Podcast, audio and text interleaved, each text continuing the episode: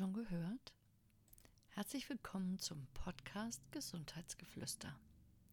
Mein Name ist Dr. Annette Pitzer und ich bin Heilpraktikerin für integrative Medizin und Psychotherapie.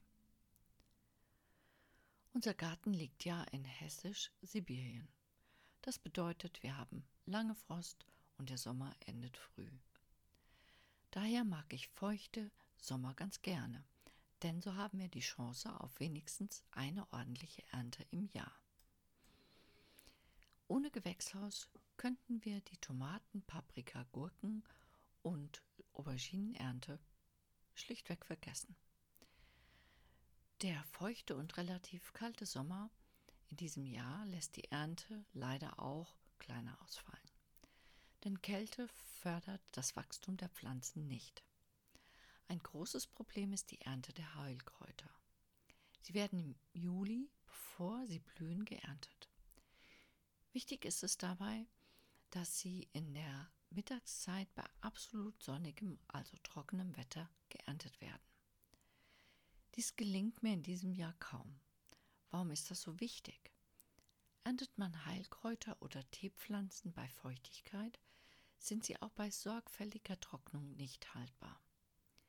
Du siehst, hat auch beim Gärtnern alles seine zwei Seiten. Genau wie im normalen Leben auch. Welche Heilpflanzen können nun geerntet werden?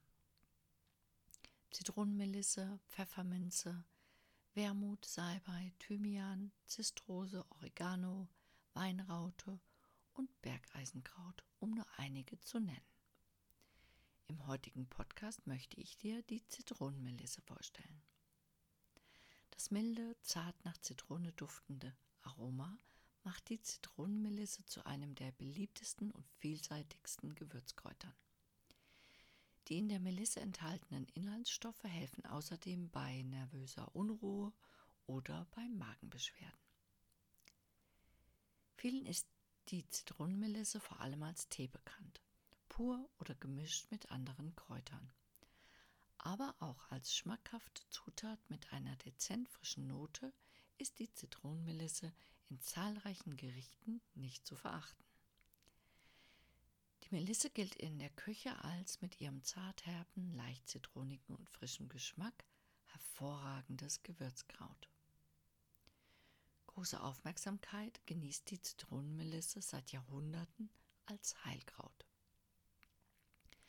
Bereits Ärzte in der Antike wussten um die beruhigende, stimmungsaufhellende Heilwirkung der Zitronenmelisse. Populär war die Zitronenmelisse auch bei Hildegard von Bingen. Für Hildegard von Bingen besaß Melissa officinalis sogar die Heilkraft von 15 anderen Kräutern.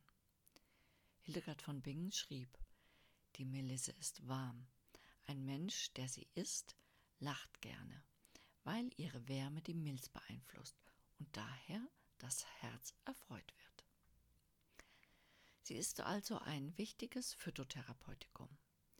Die Blätter und Blüten der Pflanze enthalten vor allem ätherische Öle wie Citral, Geraniol und Nerol sowie einige therapeutisch wirksame Gerbstoffe wie die Rosmarinsäure. Weitere Inhaltsstoffe der Pflanze sind Flavonoide vor allem Luteolin und Apigenin sowie Kaffeesäure. Wie wirkt nun die Zitronenmelisse? Sie wirkt stresslindernd, angstlösend, einschlaffördernd, krampflösend, blähungswidrig, antibakteriell, teilweise pilzhemmend, teilweise antiviral und sie regt die Produktion von Gallenflüssigkeit an. Melissen Tee hilft daher bei Angststörungen, Schlafstörungen, Erschöpfungszuständen, Nervosität, psychisch bedingten Herzbeschwerden, allgemeinen Magen-Darm-Problemen, Appetitlosigkeit, Krämpfen, Blähungen, Durchfall, Übelkeit in der Schwangerschaft und Menstruationsstörungen. Die bei weitem wichtigste Eigenschaft der Zitronen Zitronenmelisse ist die beruhigende Wirkung, weshalb sie bei Schlafstörungen und nervösen Unruhen sehr hilfreich sein kann. Das getrocknete Kraut kann pur oder in Kombination mit anderen schlaffördernden bzw. sedativen Kräutern wie Baldrian oder Lavendel verwendet werden. Bekannt sind hierbei vor allem die einschlaffördernden Eigenschaften. Auch kann Melisse die Auswirkungen sowie die Intensität von chronischem Stress vermindern. Dies wird ermöglicht, da bestimmte Inhaltsstoffe der Pflanze auf den sogenannten GABA-Transmitter einwirken.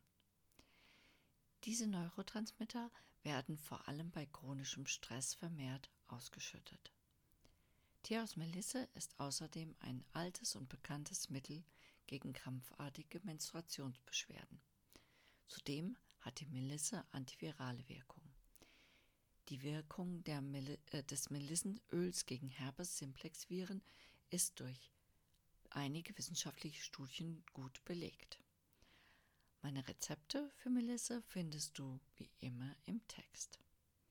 Du siehst, ein Garten ist die Apotheke vor deiner